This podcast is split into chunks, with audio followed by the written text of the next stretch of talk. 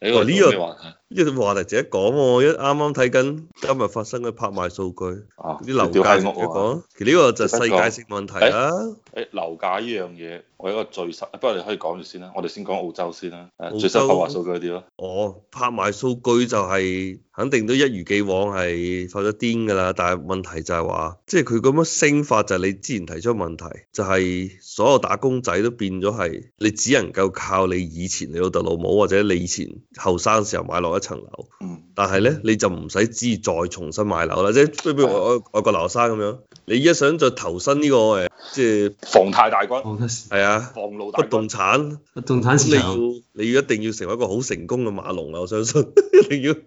揾好閪多錢先至有可能。咪即係咁話咯，即係話你想，好似我同我老婆咁樣樣，你靠自己唔使靠屋企人，你可以買得起屋咧，就基本上係。好難嘅一件事啊，或者嗯話唔係靠我同我老婆，係靠我老婆咁樣樣啊，我老或婆者先就係簡單啲講，唔使講咩，就總之係你覺得以你家庭年收入幾多倍係呢個樓價係正常嘅。咁咧，你依家就乘下你家庭年收入，即係以前講係話六倍啊嘛，即係合理啊。即係呢個講以前都係唔係好耐，就係五六年前講嘅講法就六倍。嗯，咁如果你依家成咗六倍之後，你覺得你買唔起樓嘅，咁就開始就係對呢個打工仔係唔公平嘅。但係如果你成咗十二倍都買唔起，咁就係你一世都唔使諗啦，你應該相對唔係差唔多。即係咧嗱，我哋屋企就差唔多係差唔多六倍左右嘅，即係房價係家庭年收入六倍，咁你唔會有好好嘅日子過咯，即係你唔會差，但係你唔會有好好嘅日子過咯。唔係，我頭先講六倍唔係講你自己啊，我係講話城市嘅中位數收入同城市嘅中位數房價係六倍。啊，但係因為你依家講嘅係話，你係相當於一個算係高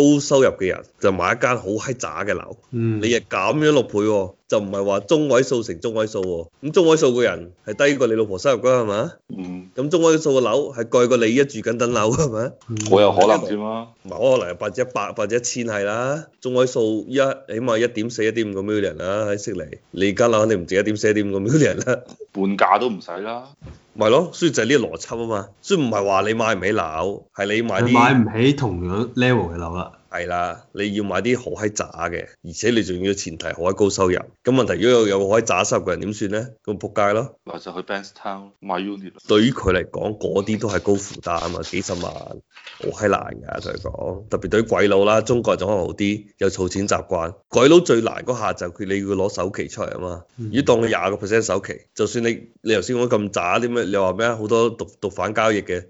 都四五十萬，四五十萬嘅廿 percent 就係九萬到十萬，佢攞唔出呢嚿錢嘅。啊冇，我但五十係但係呢個問題萬係成個澳洲都係咁咧，定還是即成個係世界，嗯誒或者或者成個世界歐洲除歐洲除外咧，誒我見歐洲啲真係好閪抵啊，咩意大利啊，咩啲好閪平。你講起呢樣嘢咧，我同你講，你即係都係慶幸我哋喺澳洲。其實我哋都唔係最係慘。我咪我咪同你講，我之前同我一個加拿大嘅朋友傾短信嘅，佢同我講起佢住緊嗰個城市嘅房價。係咁佢係住緊加拿大温哥華嘅。屌我我最啱先想講慘係嗰金個哥啦華啦，唔使 睇啦，即係加拿大最黑，即係最勁就係新哥啊華啦。佢又同我講，佢就話：唉，你老味，我哋呢度嘅 house，我好閪耐冇見過兩百五十萬樓下。喂，我想問下，你下次問下佢，佢温哥華使唔使俾好貴嘅房地產稅嘅？應該唔使啩，使嗰陣會係咁貴咩？但係如果美國嗰，哇温哥華係好近美國噶嘛，就喺西雅圖上邊啫嘛，啊，個要俾好閪貴喎，嗰啲 property tax 就叫 land tax 乜鬼嘢啊，每年都俾好多錢喎。如果佢都要俾，唔出奇嘅，因為你知唔知温哥華咁閪貴啊？點解？地少啫嘛，佢有兩個原因，一個就係以前九七之前咧，即係個香港移民咧，好似話係好閪容易去移民嗰度嘅。咁但係知普通呢啲移民咧，佢接受唔到加拿大係好閪凍啊嘛，其他地方淨係温哥華係暖嘅，嗯，即係唔會冰天雪地嗰種嚟嘅，嗯或者相對其他即多係人成多個啲成個加拿大就得嗰度係有海洋性氣候嘅，即係同係啊，誒唔係喎，好似真係要俾喎，佢要俾，哦佢呢個叫 land transfer tax 啫，佢呢咪哦有個唔冇係 land 啊你就查個 property tax 睇下有冇咪知咯。即係佢嗰個每年要俾啊嘛，你講嗰啲 test 係美國嗰啲全部都係好閪揦脷，因為屌你一個 percent 你啊嘛，一百萬一 percent 一萬，兩百萬一 percent 兩二點幾萬。或者每年都要俾喎，係啫，如果唔要單你止俾搬咗落去，係啊，唔唔俾會點啊收翻你就成塊地，哦你哦，佢呢個你可唔可以唔哦俾税啊？你嗱，多倫多咧係百分之零點六，渥太華咧就百分之一，每個地方唔同喎。哦，温哥華，誒，我冇理解錯， Van- Vancouver 就應該温哥華啦，係嘛？嗯百，分之零點二五啫嘛，都唔夠。即係二百五十萬嘅就係一年五千蚊咯，係嘛？係啊，係啊，咪同我屋企物業費差唔多。唔係唔係，呢個就同澳洲差唔多啦，呢個水平。哦，可能澳洲仲貴啲添。係啊，但係咧佢又好奇怪喎，佢哋嗰邊 townhouse 又平，佢同我講佢哋嗰邊 townhouse 一球左右就有貨喎，但係我唔知佢嗰一球係 overall 中位數啦，定係定係點啦，但係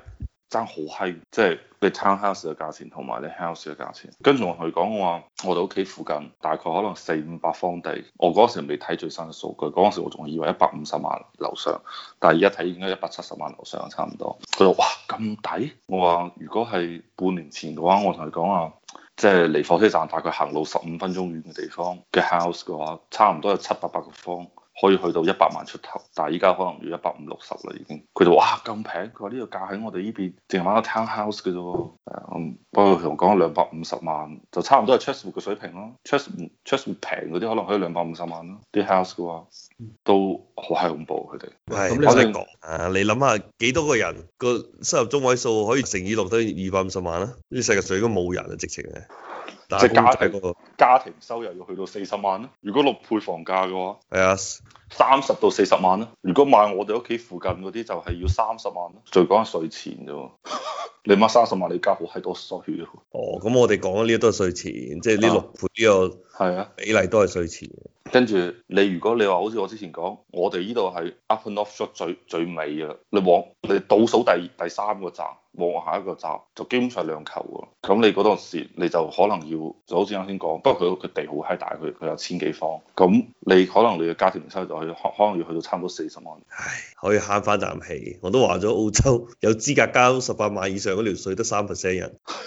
冇咁多有錢人嘅。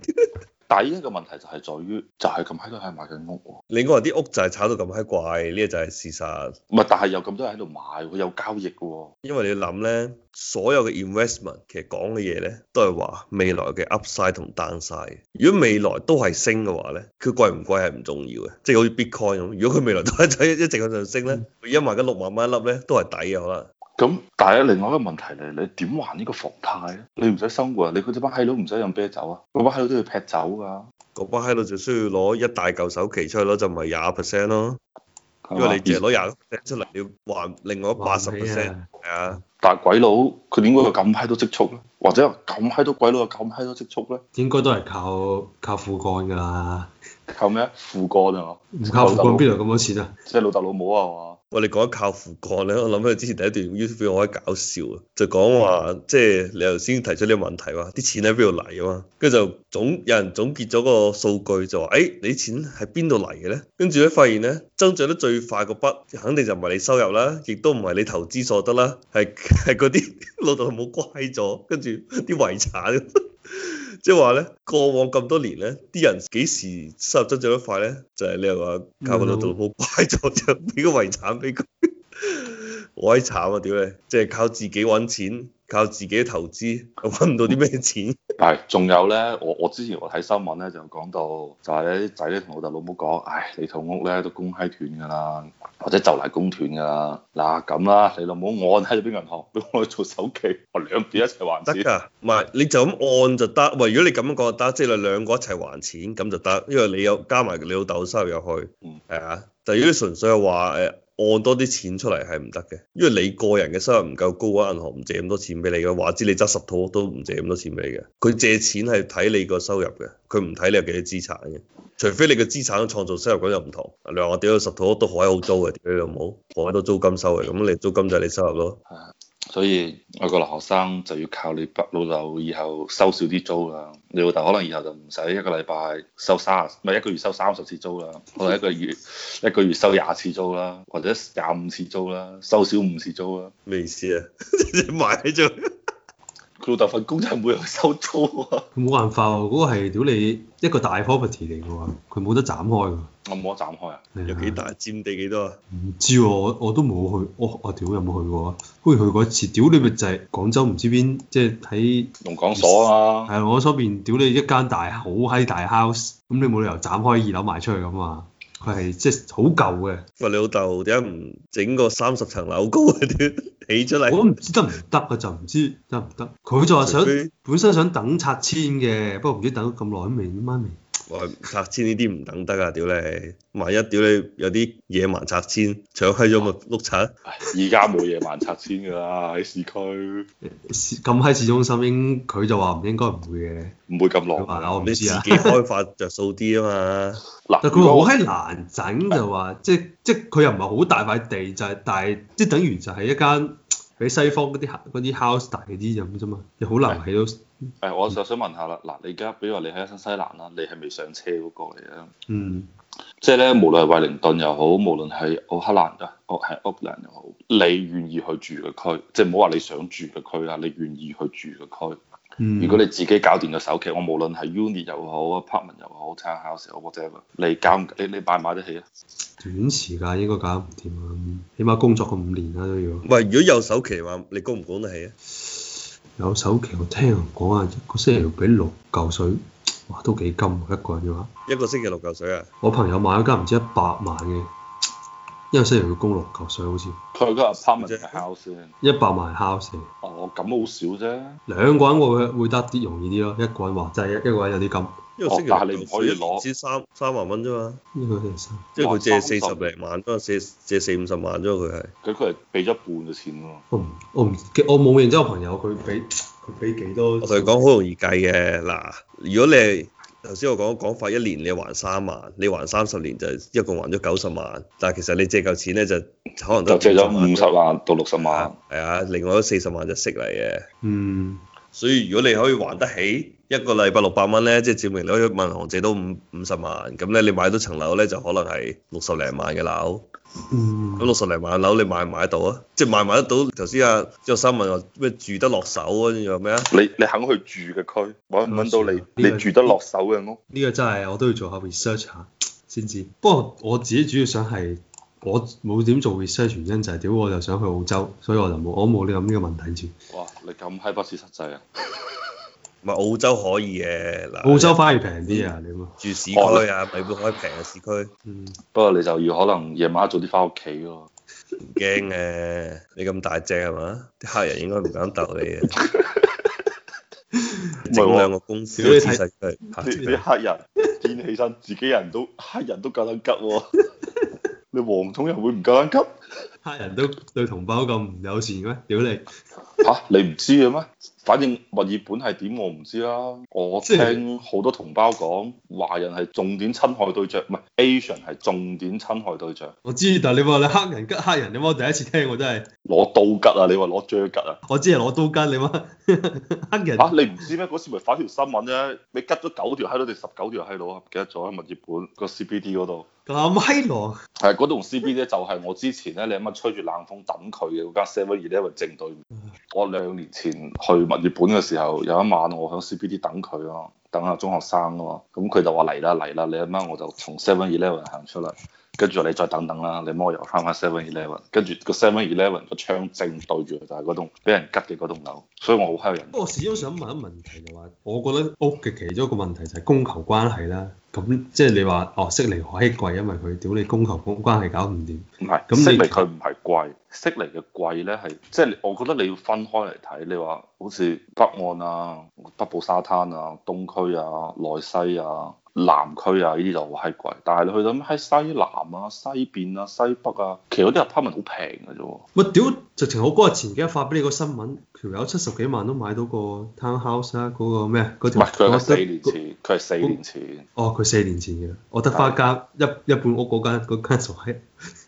但係其實都正常價咯，利物浦嗰邊七十萬，誒嗰度你可能可以，如果你肯買，你肯買啲舊少少嘅話，可能五六十萬嗰左度右唔係你講嗰啲住咗落手個區嘛，嗰度就算 冇即係安全問題嘅話，都係遠到媽唔認得，你點翻工咧？但我睇到一個鐘咯，即係有直達嘅火車，有直達喎，一忽一個鐘，定即係已經無法接受。唔係佢係有火車站，呢、個係好即係同阿小學生一住一樣啫嘛，有火車站啊嘛，誒呃有佢一手，係啊，跟住就係有攞着啲數咯，嘅。係啊啊！但係 Liverpool 係好閪大嘅，啊你唔一定住喺火車站隔離嘅。係啊。嗯，哇，跟住咁都係揸部車過去泊喺個跟住車而站且啫而嘛而。且咧，唔係而且咧，仲有一個問題就係 Liverpool 咧係個停車好閪難停嘅地方嚟嘅。因為我點解會知道嗰度咁閪難停車咧？因為我之前我啲潛水裝備就係 Liverpool 買嘅，係我揾車位揾得好閪辛苦。咁因為 Liverpool 佢係悉尼咧西南嘅一個中心嚟，係一個好大嘅一個埠嚟嘅。誒，佢嗰度有 Westfield 添，仲有仲仲仲有 Westfield 添。但係嗰度咧，其實佢嘅問題咧就唔係佢遠唔遠或者近唔近，就好似啱先中學生講啊，Liverpool 咧就我相信絕對唔係一個你願意去住嘅區嚟。嗯，就只係佢距離嘅呢唔係距離，嗰度經常上新聞。係啊，比較多上新聞啊，幾個 suburb 咩咩 Bankstown 啊、Liverpool 啊、Auburn 啊、Granville 啊、Parramatta 啊、Blacktown 啊，係啊，呢啲都係比較即係一有人俾人吉啊、俾人捅啊、俾人搶啊、俾人爆爆屋啊，呢幾個地方咧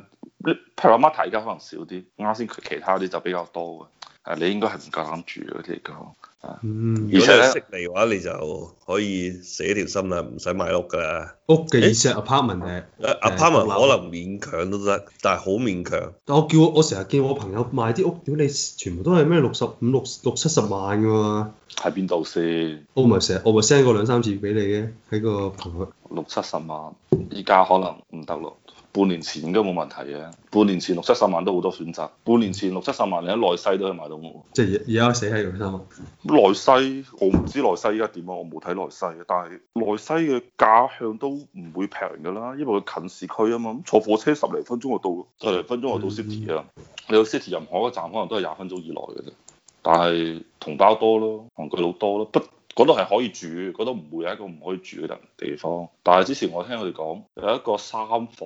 嘅定係兩房嘅 apartment 喺火車邊嘅，就一百萬鬆啲咯，但係喺頂樓誒舊樓嚟，就大概咁嘅價咯，佢哋嗰邊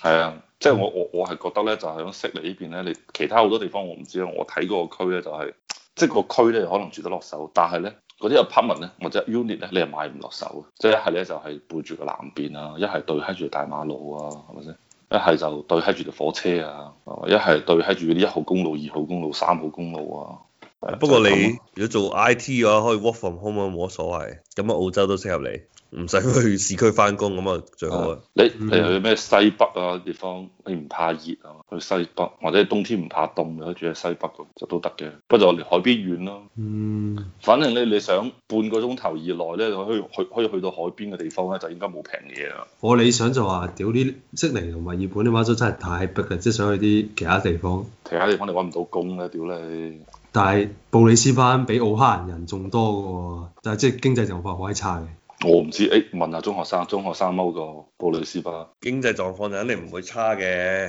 而且佢嗰個布里斯班唔係，即係佢唔係淨係佢自己嘅，佢係同 Go Coast 一齊啊嘛，嗯，所以呢兩個城市揸車應該快過由悉尼嘅南邊去北邊啊，嗯即係如果你去由 Brisbane 揸去 Go Coast 嘅話，半個鐘啫嘛，我以前屋企嗰度，但係一個一個問題就係嗰度都唔平嘅，無論 Brisbane 定 Go Coast，即係佢當然就肯定係比墨爾本悉尼啲平啦，唔因為係你依家墨爾平嘅本比，唔係你平貴嘅比例，即係係基於即係哦中位數同你講嗰啲，即係中位數同中位數比。我就話你喺悉尼，我雖然我唔知你有幾多預算啦，但嗯係我相信正常一個人，你就係、按照你頭先所講，你就係買六七十萬嘅樓嘅啫，係嘛？我我嗯如果我冇理解錯，六七十萬咧，你喺悉尼咧嘅選擇咧。就係、當你去到澳洲嘅時候，可能就已經冇選擇㗎啦。 依家仲有仲可能勉強有喺墨爾本咧，就可以多啲選擇，但係墨爾本選擇咧都係局限於係誒即係係啊，或者 townhouse 去啲冇咁受歡迎嘅區，可能都揾得到。嗯係啊，但係如果你貝斯班咧，即係依家此時此刻咧，就可能係仲可以揾到獨立屋。 house 係啊，嗯但都前提都係冇咁受歡迎嘅區啦，老實實話我相信。但係如果你話，誒、屌你老母，老豆醒多廿萬，咁咧就應該可能冇問題啦。喺貝斯班揾揾到個好，即係你接近一百萬嘅預算嘅話，八九十萬啦就應該可以揾到好唔錯嘅屋嘅。嗯但係一樣喺悉尼同墨爾本，你攞八九十萬冇閪用嘅，同你攞六七十萬應該都有少少分別嘅，但係並不會為你可以買得到 house 或者 townhouse 咯，你只係買個大啲嘅。你咧，如果得六十萬咧嘅預算嘅話咧，三條火車線咧，隔離啲屋你就可以唔使睇㗎啦。一個係 T 一，一個 T 九，仲有一個 T 四，仲有內西呢啲都唔使睇㗎啦。咁咧，同胞咧就基本上就主向呢三條線，就係、坐呢三條線嘅火車翻工嘅。嗯係啊，跟住咧，中東路嗰啲線咧就可以去睇下，啊同埋地鐵沿線咧，你都基本上唔使諗㗎啦。係啊，即係嗰啲唔一定中東佬，可能印度佬啦，成車卡都印到隔離尾。即係今時今日啦嚇，六十萬嘅話，你想買兩房跟住拍文嘅話，就基本上啱先講嘅幾條線，就北邊咧就係 T 九加 T 一加地鐵，就唔關你事啊。南邊咧，你你願意住得遠少少咧，即係行 T 四咧，佢以前翻工就應該坐 T 四嘅，中學生以前翻工就坐 T 四嘅，即係過咗 h e r s 經過 Hurstville 啊係啊係啊 h e r s t 嗰啲咪 T 四咯，你過咗 h e r s t 咧，你應該去揾到房。未過 h e r s t 之前咧，你應該都揾唔到房。嗯，啊，你咪情況都可以嚴峻啊！我同你講緊係 unit 同埋 apartment 啊，我唔係同你講，我唔係同你講 house 喎。嗱，基本上咧，我而家發現咧，我我我基本上呢條公式咧，佢唔係好精確，但係差唔多㗎啦已經係。就話你嗰個區咧，你住得落手嘅 apartment 嘅價錢乘以二咧，兩房嘅 apartment 乘以二咧，你基本上可以買到一間你住得落手嘅，即係肯定唔係好啊嚇，住得落手嘅 house。嗯價格翻倍，我好似我隔離屋，佢而家準備賣到七十八、七十九萬左右。咁你基本上一百五十萬鬆啲呢，你可以喺我哋呢附近呢買到一個四五百方嘅三房到四房，維護得唔算太差嘅 house。嗯因為我今日我喺 Chesswood 嗰邊我睇到，我又好奇睇咗 Chesswood。咁 Chesswood 啲 apartment 咧，基本上一百到一百五十萬之間，可能係主流嘅。咁佢嘅 house 咧，大概就係二百五到三四三百五左右啦。唔係講靚嗰啲啊，我都係講正常嗰啲啊。嗯，而且呢講係二零二一年嘅數據，你嚟到澳洲唔知邊一年啊，到時可能就唔係呢回事啊。嗯不過我本身嘅目的，我即係我自己本身嘅 target 都唔係話想去啲最大嘅城市嘅，即係習慣咗唔想咁逼嘅地方。但係肯定係即係哦，剩低嗰幾個城市嘅之一咯，冇咩幾多城市啫嘛。阿德萊德啊、布爾斯班啊、柏斯啊呢啲地方。柏斯正啊！屌你，如果你喺柏斯揾到嘢做嘅話，柏斯肯定係一個氣候宜人嘅地方嚟。西澳啲海靚到閪我就係、就係、啲氣候咯，屌，即係即係想去啲氣候好嘅地方。但係柏斯，不過如果你慣咗冇華人就冇所謂嘅，即係揾唔到呢啲咩華人超市啊，揾唔到咩茶餐廳啊嗰啲閪嘢喎，應該。我記得嗰陣時你去過一次啦、啊，我去柏斯嘅時候，個當地嗰條友就話：，誒、肚餓啊，去加油站買個批啊，冇冇其他選擇。但係我朋友話：屌你連阿里斯泉嗰地方，你媽都有華人超市喎、你媽唔信柏斯冇華人超市。可能都有嘅，但係就係屬於唔同我係少啲啦。係啊，而且柏斯要睇你做咩行業，因為柏斯好極端嘅，柏斯屬於嗰啲即係佢係單一產業嘅城市。嗯即係如果你做開嗰樣嘢服務嗰個產業咧，就可能係好吃香嘅，就揾錢揾到咩咁樣。但係如果你唔係咧，咁就有啲擲使啊，就可能就係失業率比較高啲。咁閪誇張。但係其他城市相對冇呢樣嘅問題，即係澳洲其他城市都比較均衡嘅，就冇話比較淨多係一個礦產支撐喺成個城市咁咯。哦，即係你包括你咩亞德萊德同埋布里斯班都係即係正常城市。布里斯巴未有病毒之前呢，就係、大家都睇好佢嘅，因為抌咗好閪多錢落去，起基建又好啊，起大嘅項目，理論上未來幾年係可以好好玩嘅。但係呢，因為有咗呢一個咁嘅病毒，病毒令到成個旅遊業，因為佢其中一個主要產業係旅遊業，我就大堡對佢有礁啊幾大影響啊。昆士蘭嘅氣候係係最多人去旅遊啊，即係昆士蘭。係啊，但係好似話上年呢，都依然係好多人離開咗即係維多利亞同新南威士，走咗昆士蘭。 即係一嚟就喺佢開始時候嗰個誒抗疫嘅表現得好啦嚇，嗯二嚟就都係咁噶啦，越向北邊咧就氣越天氣瘦越天氣越好，嗰係啊邊好正啊！冬天又唔凍，夏天氣温都係差唔多嘅啫。嗰度唔係就屌你乜廣州氣温咩？冇咁誇。屌廣州呢啲咁閪惡劣嘅地方就唔至於嘅應該。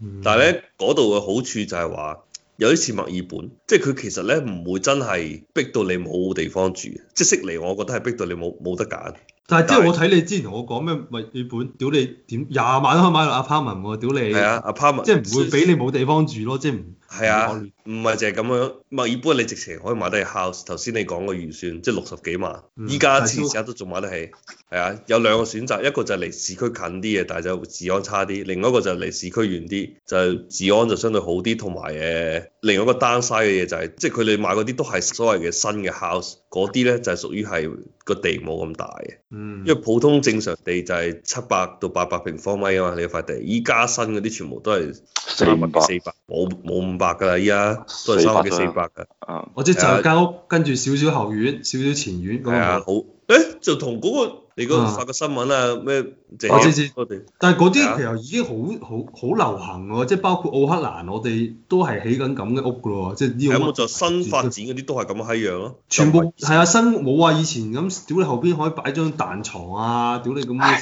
喎啲就係冇得俾你冇得俾你搞網球場啊！唔係就係網球場就肯定冇㗎啦，網球場你要幾千平方先有網球場嘅，但係正常屋咧，悉尼墨爾本都一樣啊，理論上以前都係七八百平方嘅，極少數係五六百嘅，嗯，但係都有啲大啊嘛。即係除咗悉尼，其他地方都係即係冇咁極端嘅，即係悉尼你攞住嗰嚿錢，你要你話我係都要住別墅，就係、屌你老母做，乜翻工就唔使諗㗎啦，你可以放棄市區翻工啊。嗯租屋咯，唔係啊，去到咩 Blue Mountain 嗰啲可能都有嘅，我可可能都冇啊。屌我唔使。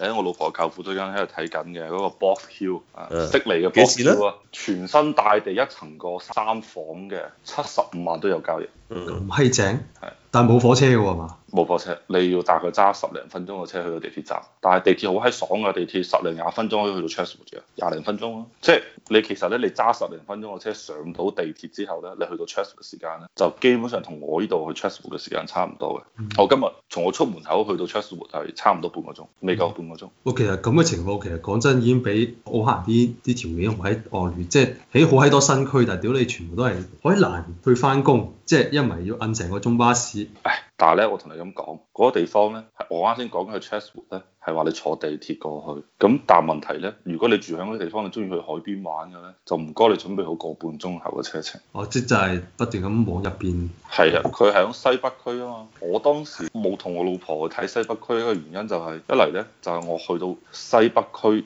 最靠東嘅地方咧，我已經覺得啲人有啲唔妥啦。咁我就算數啦。咁另外一點就係、我覺得我平時去海邊我係唔方便。